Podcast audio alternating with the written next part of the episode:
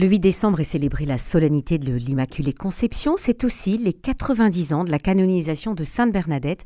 Quel lien entre ces deux événements, entre ces deux saintes? Nous en parlons ce matin avec Don Maxence Bertrand, chapelain au sanctuaire Notre-Dame de Lourdes et auteur de Bernadette, celle que personne n'attendait aux éditions première partie. Bonjour Don Maxence. Bonjour Isabelle. Voilà, vous êtes euh, en direct de Paris euh, au téléphone. Merci en tout cas pour votre présence ce matin. Le, pape Pie XI, qui a canonisé Sainte Bernadette le 8 décembre 1933, n'a pas choisi cette date par hasard. Pourquoi ce choix, don Maxence Bertrand?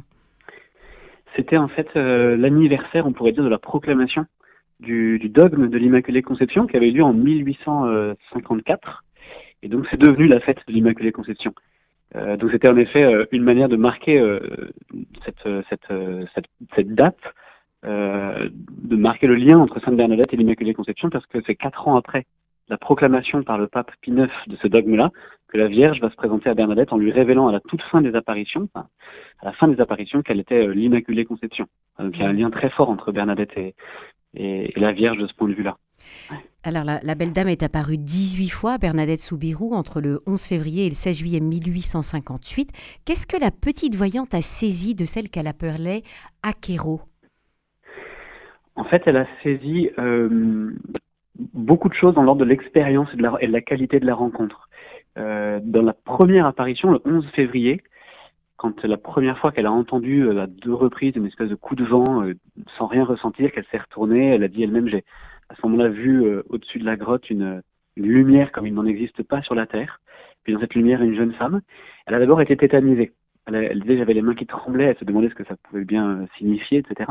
Elle a serré son chapelet dans sa poche. elle a essayé de prendre son chapelet, elle a été coincée, dans, enfin elle n'a pas réussi à faire son signe de croix. Et puis à ce moment-là, la dame lui a souri.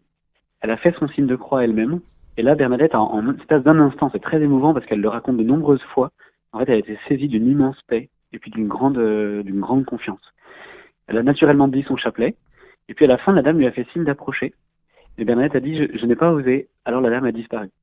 Et en fait, apparition après apparition, euh, la dame, surtout la troisième apparition, la dame va lui refaire ce signe-là. Elle va se rapprocher. Et à ce moment-là, elles vont se retrouver, et ça c'est très beau, au fond de la grotte, en bas. C'est que la dame, quand elle apparaissait, elle apparaissait toujours dans, au niveau de la statue, aujourd'hui, au niveau du creux du rocher au-dessus de la grotte mais à chaque fois qu'elles vont parler ensemble, elles vont parler euh, en bas, au fond de la grotte à droite, hmm. au même niveau. Bernadette dira, j'étais à peu près à un mètre d'elle. Si j'avais étendu la main, j'aurais pu la toucher. Elle était euh, de la même taille que moi, peut-être même un peu plus petite. Et en fait, elle va être euh, extrêmement saisie par la bonté de cette dame. Elle dit, personne m'avait jamais parlé de cette manière-là, aussi gentiment, et elle sent que cette dame la connaît, etc. Ce qui est très mystérieux, c'est que la dame ne lui dit pas qui elle est. Oui, et donc, pendant 16 rencontres, elles vont nouer euh, une très grande complicité entre elles parce qu'elles vont, elles vont rire ensemble. C'est assez étonnant. Le 18 février, elles rient toutes les deux. Euh, elles vont sourire ensemble, elles vont prier ensemble, elles vont pleurer ensemble parce que le, 24 février, on voit qu'il y a des larmes qui coulent sur le visage de Bernadette.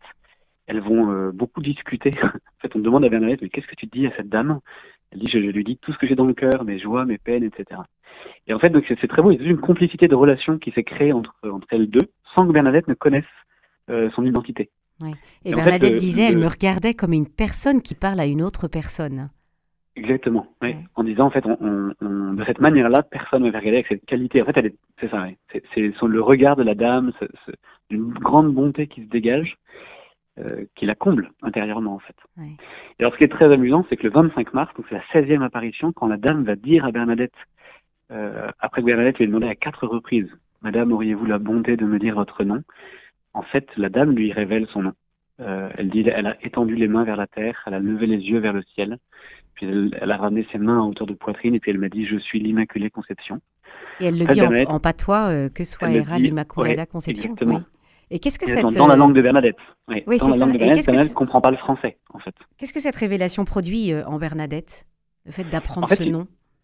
Euh, je crois que ça produit une forme de très grande joie pour deux raisons. D'abord, elle a un nom à mettre sur cette personne qu'elle a vue déjà 16 fois. La deuxième chose, c'est que le curé lui a demandé son nom pour qu'elle puisse, euh, pour qu'il puisse entendre la demande de la dame de construire une église.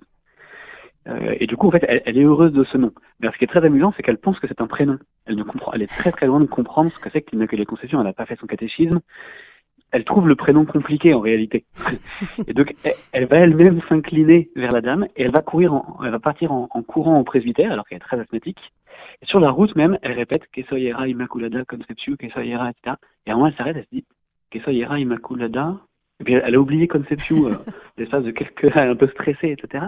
Et puis donc elle arrive finalement, elle retrouve le mot, elle arrive au presbytère, et puis elle envoie un peu à la, à la tête du curé qui ouvre la porte euh, Que soyera Immaculada Conception, je suis l'Immaculée Conception.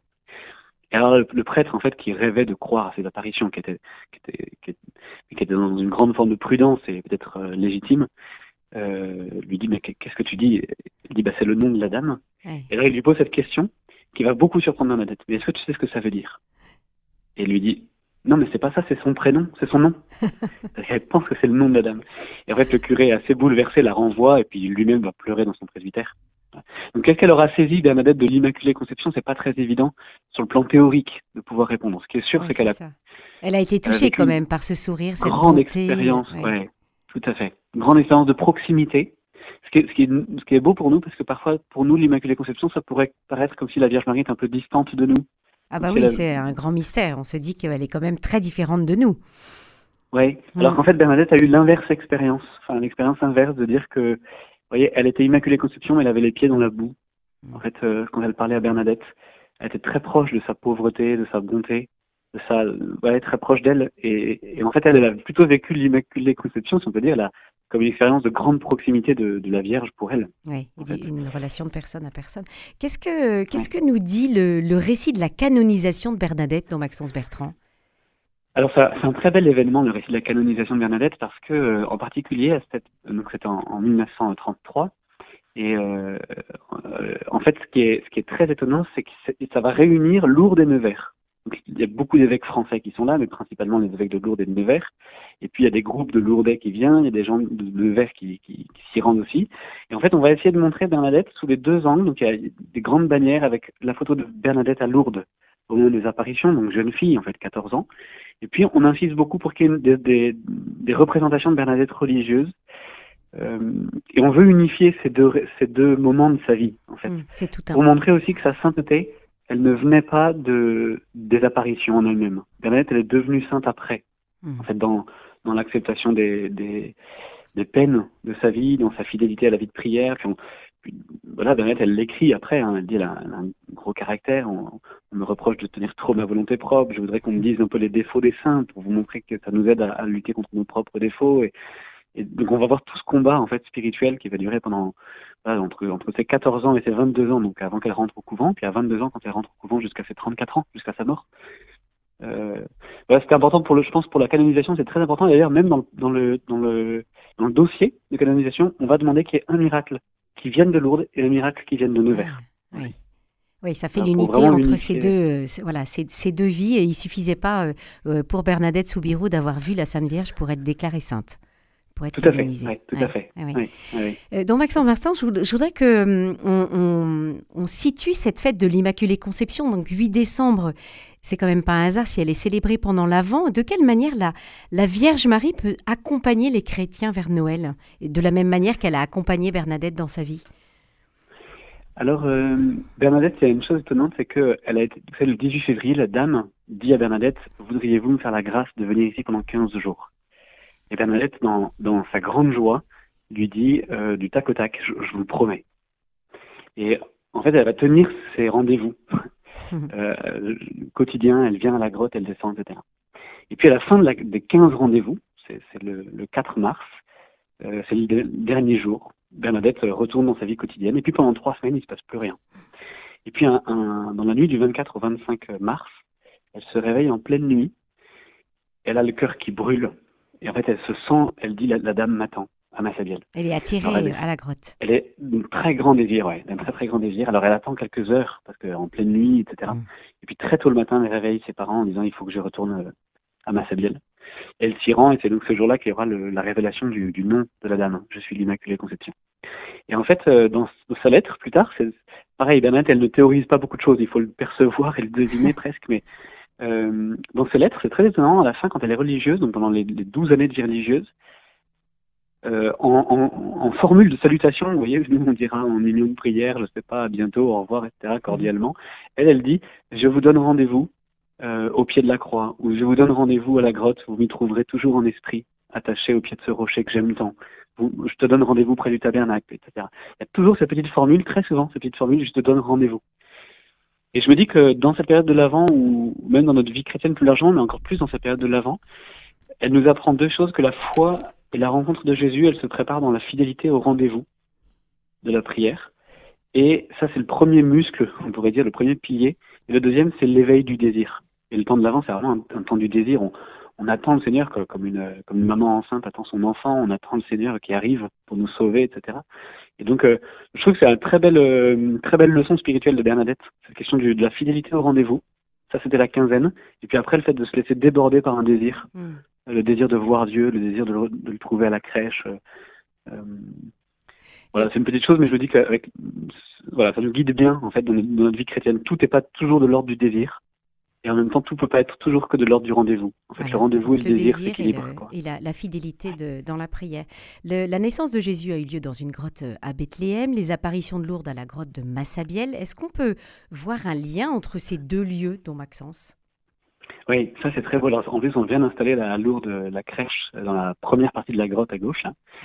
Et euh, oui, enfin, en tout cas, ces deux lieux, la grotte, euh, enfin la crèche d'abord, puis la grotte, c'est euh, deux lieux qui nous montrent la manière dont Dieu vient, vient nous habiter. En fait, il y a une chose qui m'a toujours beaucoup marqué, c'est que la crèche qu'on met dans nos maisons, dans nos églises, etc. Aujourd'hui, pour le, le monde entier, même beaucoup plus largement que dans l'Église, mais pour le monde entier, c'est un lieu de consolation, c'est un lieu de douceur, c'est un lieu de joie, etc. Et en fait, on se dit, alors que la première crèche, c'était pas le cas. Ah on imagine cette, ce premier couple chassé de Bethléem, il n'y a pas de place pour mm. eux, c'est plutôt un, signe d'inquiétude, de, en tout cas de mm. vive inquiétude. De rejet aussi. Mm. Mais c'est devenu, de rejet, exactement, mais c'est devenu un signe de consolation et de douceur sans, sans qu'on ait changé le cadre. C'est-à-dire qu'on n'a pas transformé la crèche en un hôtel de luxe, en, une maison confortable, ou etc. On n'a pas changé, il y a toujours la paille, la mangeoire, mais c'est devenu un lieu de consolation par l'amour de la Sainte Famille, quoi. Par, le fait que Dieu soit venu dans cette pauvreté, il a changé de l'intérieur, la crèche. Et la grotte, c'est un peu pareil. La grotte était un lieu très sale, un lieu qui était un peu décrié euh, à, Lourdes, c'était voilà, c'était pas très bien famé, c'était là où les cochons venaient la nuit, etc. Enfin, et cette première grotte, en mm. fait, elle est c'était très sombre, très humide, très... c'était pas un beau lieu en mm. fait. Or aujourd'hui, pareil, la grotte de Lourdes, elle est devenue pour des millions de personnes dans le monde un lieu d'espérance, de consolation. Il y a des gens qui, qui branchent juste Internet pour pouvoir la regarder. Il y a des gens qui l'ont. C'est de très, très loin un des lieux les plus représentés des grottes de Lourdes. Dans le monde entier, en fait. Et c'est devenu un lieu de consolation aussi parce que la Vierge Marie est venue et a apporté cette bonté de Dieu. Et en fait, la belle, la belle leçon, c'est que souvent Dieu change pas l'extérieur de notre vie. Euh, parfois, il fait des miracles, mais la plupart du temps, en fait, il vient dans notre pauvreté et il, change pas l'extérieur, mais l'intérieur. Quoi. Il, allume euh, quelque chose. C'est exactement ce que la dame avait dit à Bernadette le 18 février, en lui disant Je vous promets pas d'être heureuse du bonheur de ce monde. Ça veut dire je, ne vais pas changer tous tes problèmes, Bernadette. Je vais pas te, redonner la santé, la richesse, etc. Mais je vous promets d'être heureuse du bonheur de l'autre monde. Et Bernadette, elle le sentait, c'était cette espèce de paix, d'amour qu'elle avait au fond d'elle et qui a tout illuminé. Et euh, je trouve qu'il y a un très beau lien entre les deux, de dire que Dieu, il, donne un bonheur de l'autre monde au fond de notre cœur, et du coup, il illumine notre pauvreté sans la transformer matériellement, on pourrait dire. Euh, Merci beaucoup pour, pour toutes ces réflexions, dont Maxence Bertrand. Vous êtes chaplain au sanctuaire Notre-Dame-des-Lourdes. Je rappelle votre livre Bernadette, celle que personne n'attendait, aux éditions Première Partie. Et je vous souhaite une, belle, une belle période de, de l'Avent. Merci beaucoup. Merci, ouais.